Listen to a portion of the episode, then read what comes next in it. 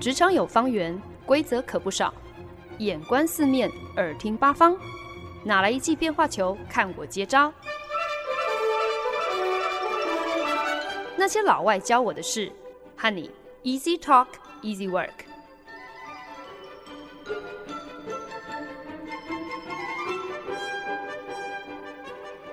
您现在收听的是好家庭联播网台中古典九七点七台北 Bravo 九一点三为您带来的节目。那些老外教我的事，我是欢恩。百老汇音乐剧和舞台剧呢，一直以来都是我自己非常喜欢的一种艺文表演，所以呢，一有机会呢，当然是要好好的把握。有的时候下了班，如果还能够赶上去看一场表演的话，我就会觉得哇，我自己好文青哦。那虽然我从来也没有真的很奢侈，呃，去买过那种动辄就要两百多美金起跳的 orchestra 前排座位的戏票哦，可是呢，节俭也还是有节俭的看戏门路喽。只要你心甘情愿，愿意在天未明、剧场都还没有开门之前就赶到人家门口排队哦，其实你也是有机会可以抢购到当天的这个 rush ticket，就是当天表演的一个折扣票。为了看戏，牺牲一点睡眠，付出两个多小时的排队劳力，啊、就可以省个可能一百五十、一百六十块美金。我觉得其实这样还蛮划算的。可是坦白来说呢，其实我以前看音乐剧，自己也没有说是怎么样特别有概念，或者是有一个什么样子的期待。我很诚实的说，通常我可能就只是为了追星吧，就是偶尔会有那些好莱坞明星，他们就是突然间想要跑来百老汇闯荡一下，来证明说，诶，自己今天靠的是真材实料的演技，而不是靠脸蛋吃饭哦。那我当然就非常乐意的，呃，亲自莅临来亲眼见证一下喽。那有的时候呢，真的也就只是凑个热闹，跟风流行一下。可能听说，诶，近期哪一部作品好像在东尼奖的呼声比较高，那可能就会想要先睹为快啦。因为等到奖项公布了，那这出戏的这个票价肯定就会水涨船高嘛。那其他时候在看音乐剧的过程当中，真的纯粹就是凭感觉吧，就看你喜不喜欢这出音乐剧的故事啦，或者是音乐啊，或者是演员，那大概就这样而已。所以我也真的是一直到今年推出这个你没听过的百老汇这个系列单元之后，其实也等于是开了我自己的一个眼界哦，发现哇，原来谱写一出音乐剧背后的这个词曲创作其实是有。好一番学问的，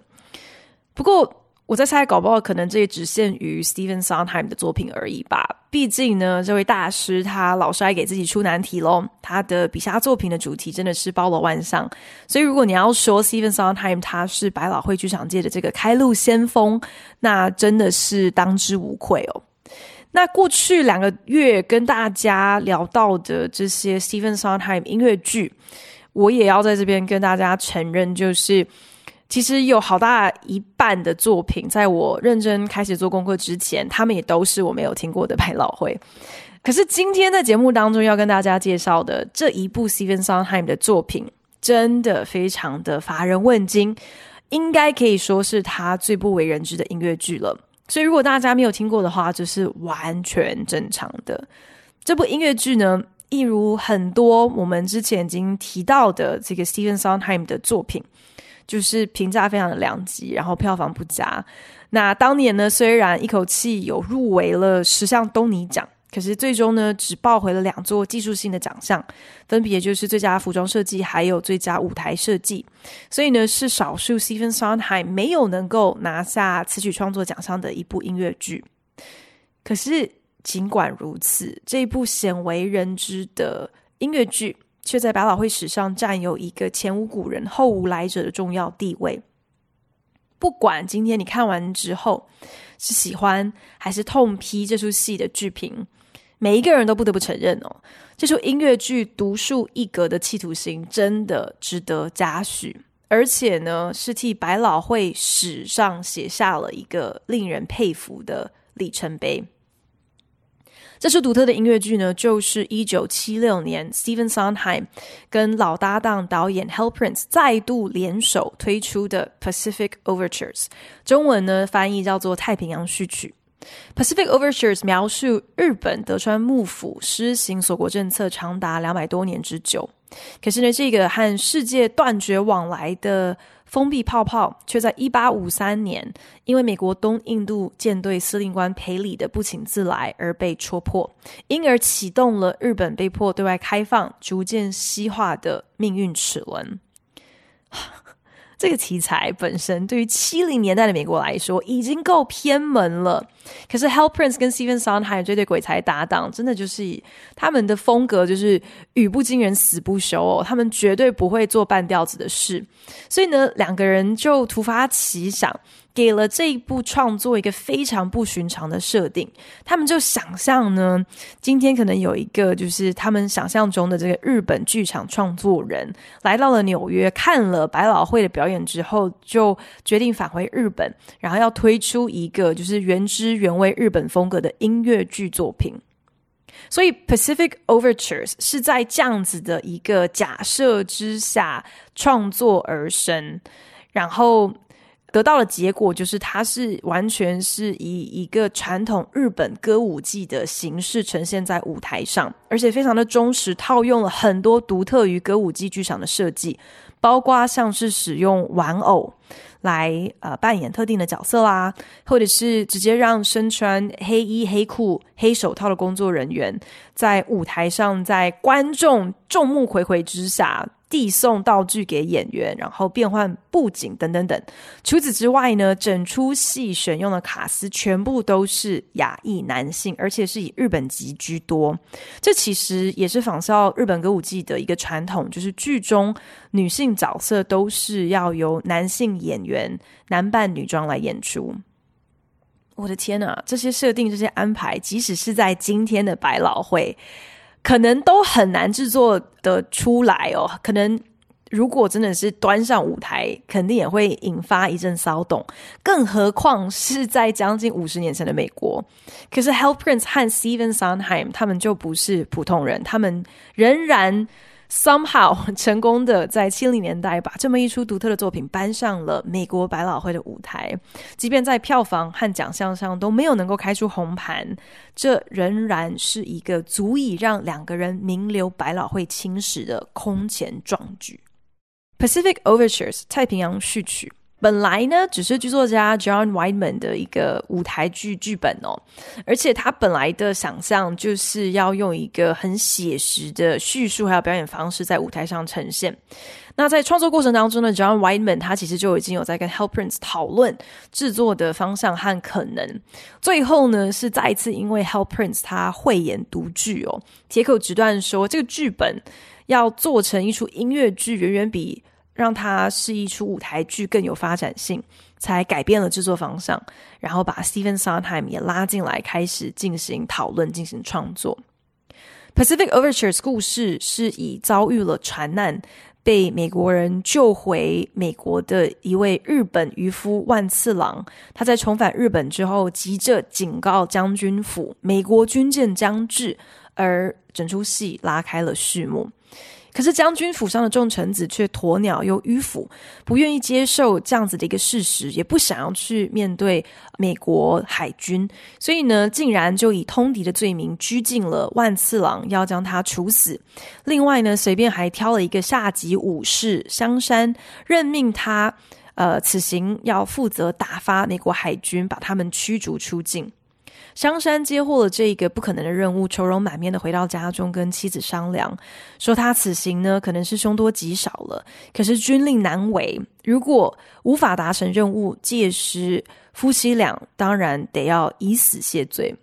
此时呢，海边村庄的日本居民已经开始亲眼目击了美国军舰压境哦，所以呢，以名为《Four Black Dragons》的这个曲目，唱出了外国的这个船坚炮利，在这些从没有见过如此景观的乡下渔民眼中，像极了是张牙舞爪的深海猛兽。香山此时赶到，却遭受美国军官的羞辱哦，不愿和他这种小人物打交道，所以呢，香山就灵机一动，找来了万次郎，假扮成日本高官。那万次郎因为曾经被救到美国过嘛，所以呢，对于如何跟美国人交涉还颇有心得，甚至还跟香香山说，美国人说话很大声，可是呢，你只要比他们说话更大声就好了。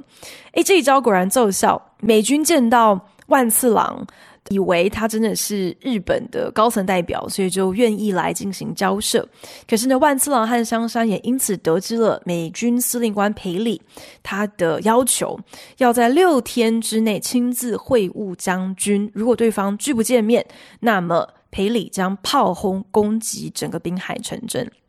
这个消息传回将军府上，软弱无能的幕府将军却迟迟不肯正面来回应美军的要求，每天呢就只是蒙头吃跟睡，就连自己的亲生母亲都看不下去了，天天谏言，希望幕府将军能够尽早给一个答复。可是眼看时间一点一点的流逝，将军却始终不作为哦，迫不得已。这个做母亲的只好用菊花茶将自己不成才的儿子毒死。避免战争的唯一办法就是接受美军会面的要求。既然再也没有办法逃避必须和美军交涉的事实，那日本人真的也是很绝哦，干脆就来想个方法，假装这件事从来没有发生过吧。所以呢，香山就再生一计，提议不如呢，我们就在海滨搭建一座供美日双方交涉的这个临时屋舍，然后再从岸边一路铺好榻榻米到。这个屋子的门口，如此一来呢，严格上说起来，美国人即使登陆了，也不算是直接玷污日本净土。等到双方会晤结束之后，我们只要一把火，把这一栋临时搭建的房舍，还有这些榻榻米全部都烧掉，那么这就好像美国人从来没有来过一样。这个主意呢，深得将军府上下众臣子的心哦，立马就封香山为总督，豁免了万次郎的通敌死罪，要这两个人赶快去把这件事情办好。香山和万次郎因此而成为了好朋友。万次郎非常的受宠若惊，一位堂堂武士如香山，竟然会把呃如此低贱的自己看作是朋友。天真烂漫的万次郎还告诉香山自己在美国的所见所闻，甚至说，如果真的要和美国人相比，那么其实日本才是真正的蛮夷之地。两个人回到了香山的家乡，香山喜滋滋的要告诉妻子自己的锦囊妙计成功在望，国家有救这样的一个好消息，却赫然发现妻子因为。认定香山此行不可能成功打发美国人，所以早就先在家中切腹自尽了。一切一如香山的计划发展，美国人踩着榻榻米在临时房舍跟日本谈妥协议后便扬长而去。天皇为此加冕香山总督，甚至还把渔夫万次郎封为了武士。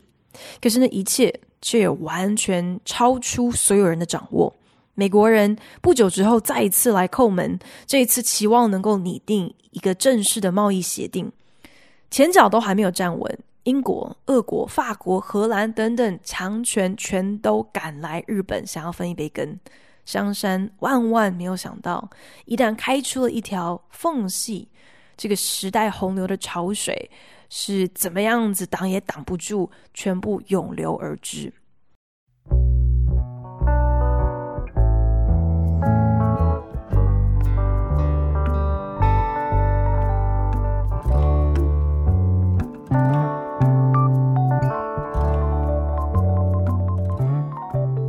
您现在收听的是《那些老外教我的事》，我是节目主持人焕恩。Pacific Overtures 太平洋序曲绝对呢是 Stephen Sondheim 笔下最乏人问津的一部作品哦。可是我觉得那其实并不是因为这部作品特别难看或者特别难听，至终既不叫好也不叫做。我认真觉得那是因为日本被迫开放，然后逐渐西化的历史，拿这样子。的一个故事作为题材，而且决定要用一个百分之百亚裔男性的卡斯，把传统日本歌舞伎剧场搬上纽约百老汇的舞台，呃，做成音乐剧哦。其实这每一个环节、每一个创作决定、每一个艺术远见，it was before Broadway's time，就是完远远超越了那个年代所能够理解并且赏析的一个境界哦。To do that is totally indulgent and appropriate. You can't do it today in the theater, but we did it, and uh, in six months it lost an audience and, and lost all its capital. And I couldn't have cared less, nor could the authors. 导演 Hal Prince 在多年后的访谈也表示，其实自己心知肚明，这出戏的每一个制作选择都是一个极度任性却又绝对必要的决定。即便是在今天的剧场，也不见得能够全盘接受《Pacific Overtures》这出戏在制作、在卡司上的各种要求。可是他们竟然成功的在一九七六年就做到了。那当然，不出六个月的时间，这部忠实贯彻了创作者的愿景还有独特眼光的作品，就很快的失去了观众群，而且也赔光了所有的资本。可是对于参与其中的这些创作团队，他们却。完全没有任何的懊悔。We'd have loved it to be a, huge success, but it's made history and it's talked about all the time and it's revived all the time. And that's really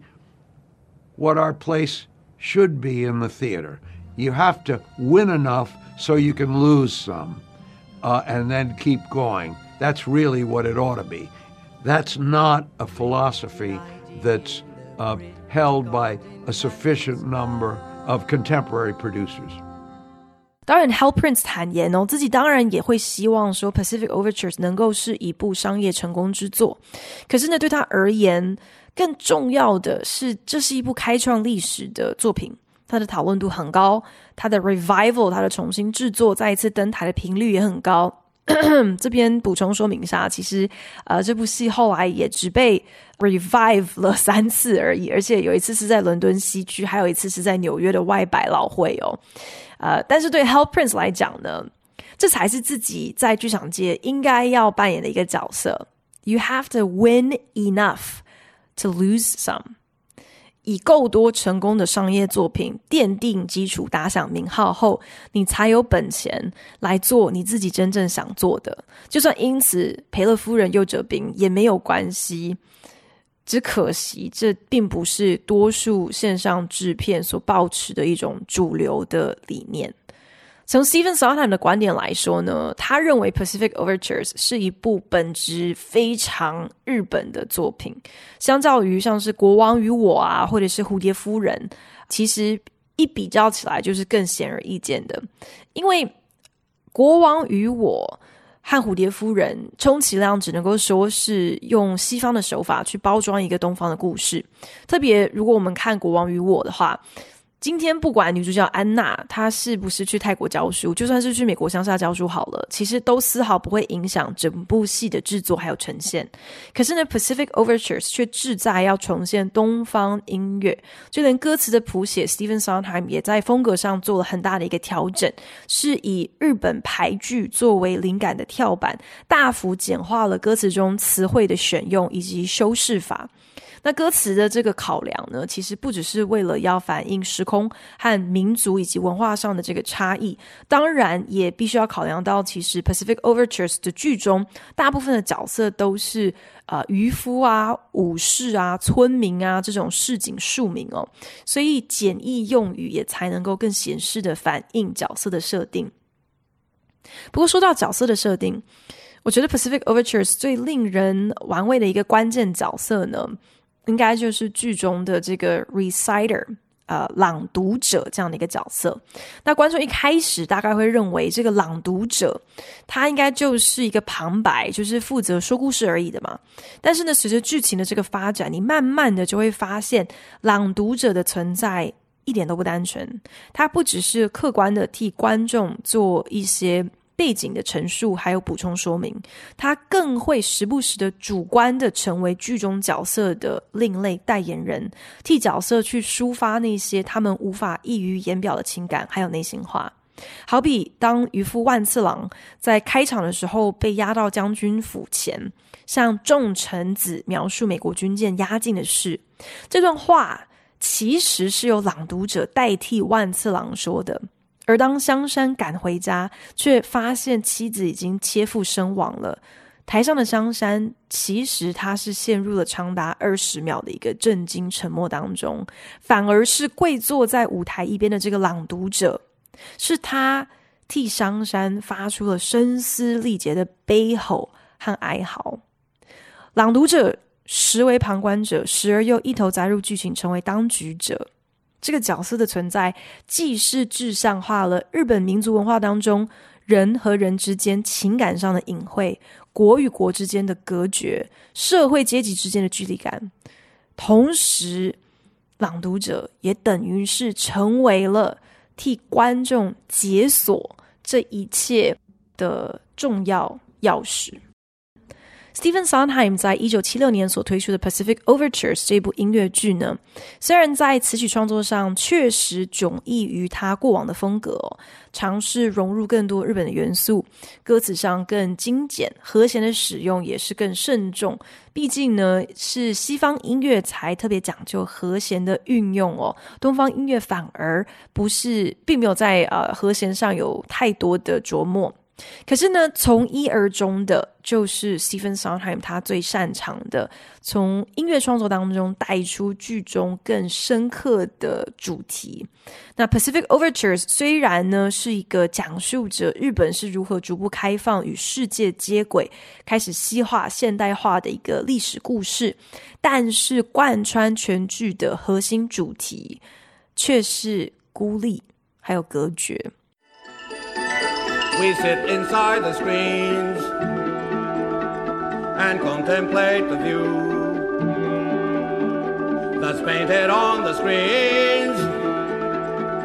more beautiful than true.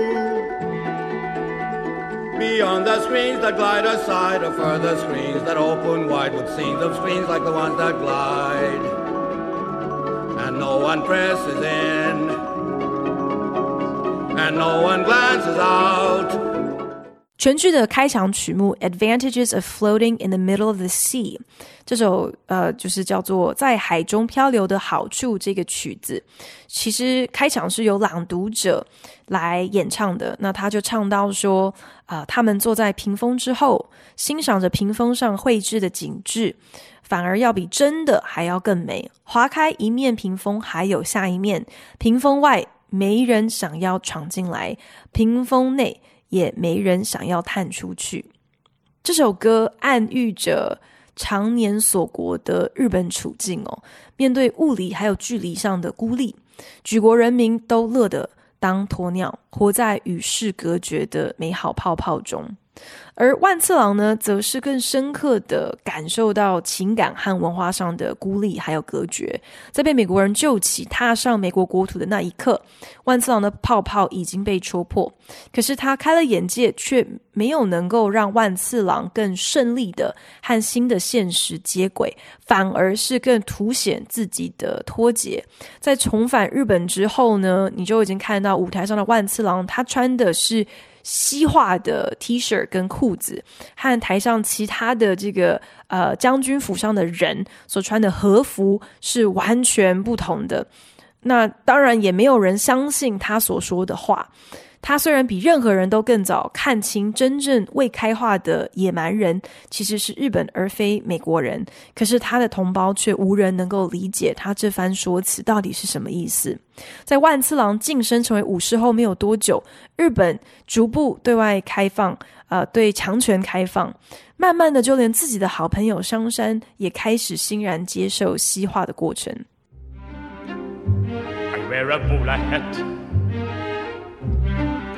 They send me wine. The house is far too grand. I bought a new umbrella stand. Today I visited the church beside the shrine. I'm learning English from a book. Most exciting. It's called a bowler hat. 在 A Bowler Hat 一顶圆顶帽这首歌当中，香山就唱到了，他现在也开始在西式圆顶帽，也获得了洋酒，住进了洋房。他放下了武士刀，改拿起了阳伞。从前穿的是和服，现在却变成了西装。拜访神社之余，也上教堂。他开始学英语，抽雪茄，戴眼镜，挂怀表。反观他的好友万次郎，却一改年轻时对于西方文化的推崇，反而开始坚持固守传统武士道。两人从此不相为谋。再次见面的时候，万次郎已经投诚南方的武士集团，奉命刺杀支持西化的天皇朝臣，而他的目标之一正是香山。香山遇袭的时候不可置信，提到当年不正是两个人携手迎来美国初登日本的使节团吗？可是，在万次郎的眼中，香山才是背叛祖国的洋人走狗。万次郎面不改色，一刀将老友毙命。万次郎竭力抓住他认知中的国家和自我认同，却不敌时代洪流的冲刷。他一辈子注定摆脱不了被孤立、隔绝的局外人宿命。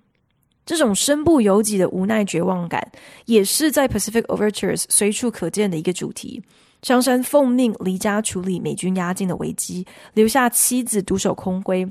这做妻子的一方面当然是诚心期待能够迎接丈夫的凯旋归来，可是呢，始终无法平息心中的焦虑和不安。所以她其实已经打定主意，丈夫难逃此劫，自己也不能苟活。这一切别无他法，There is no other way。The word stops, the heart dies, the wind counts, the lost goodbye. There is no other way.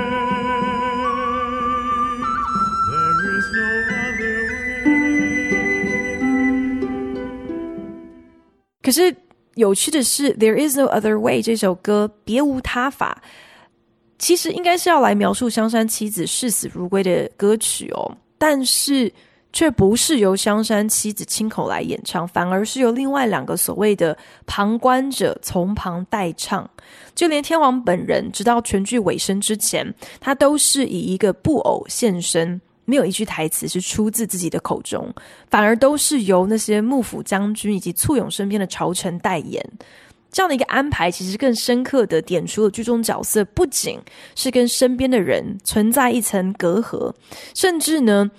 也将自己的情感隔绝在外。当一个人孤立无援到了极致，自然会错把自縊看作是一个唯一的解脱。香山的妻子就是最直接的一个范例。可是香山西化的过程，甚至是天皇在全剧尾声亲口宣召。日本要抛下传统，一改过往，全力向西方看齐，致力现代化，这何尝不也是一种自我毁灭的宣告？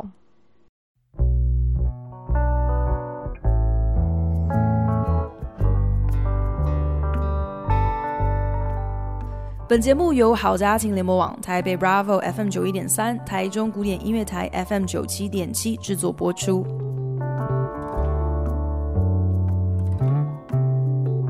Someone in a tree，在树上的某个人。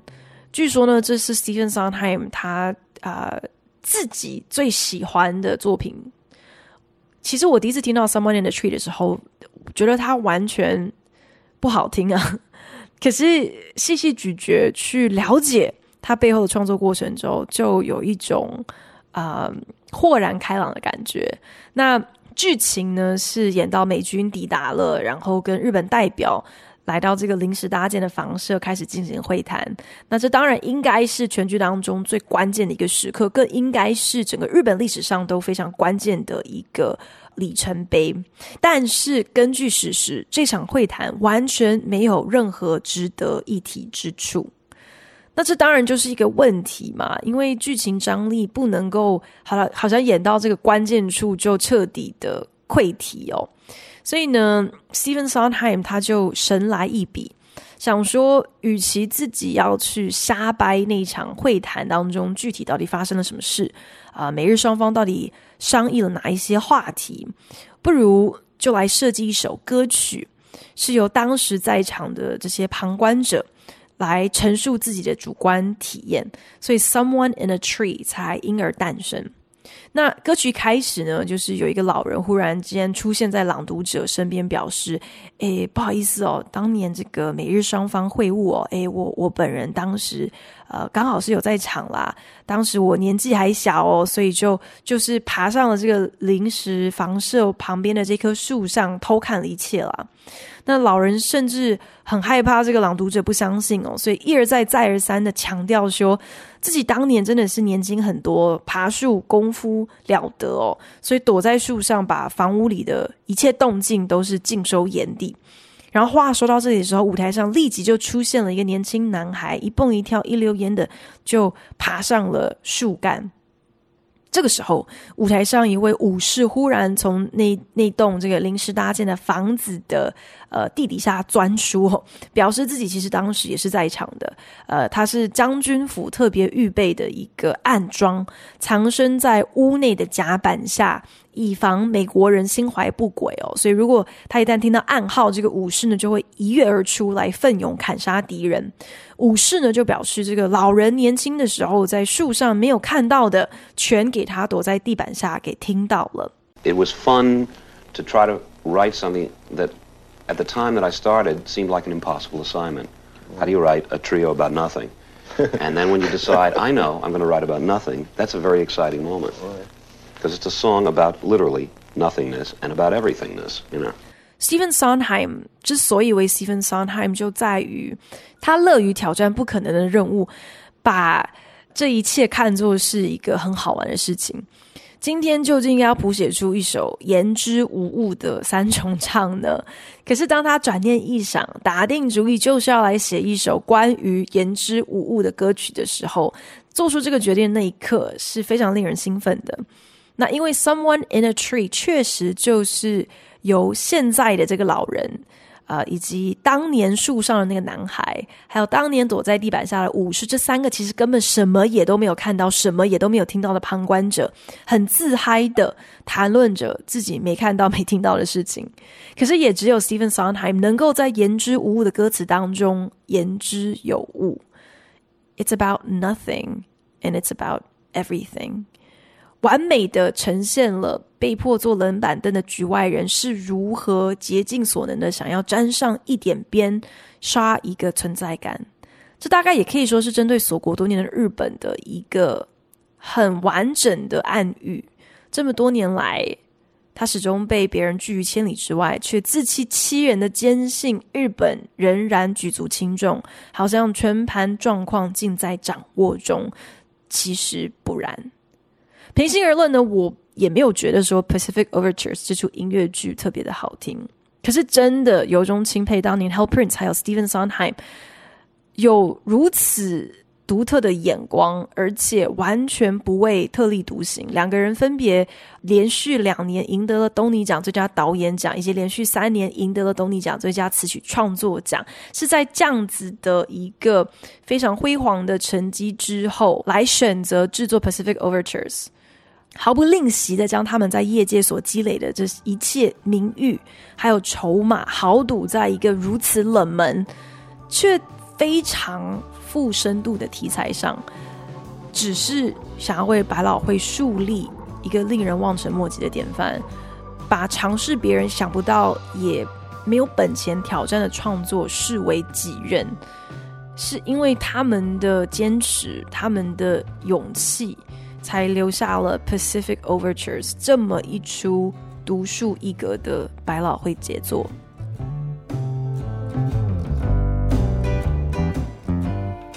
感谢您的收听。如果您对那些老外教我的事有任何的想法、建议，我都非常欢迎你帮我到 Apple Podcast 打新评分，并且留言。也邀请你可以来订阅这个节目。不管你是用 Castbox、Spotify 或者是任何其他的 APP 平台，都可以找到我的节目哦。那我们就下一集再见喽，拜。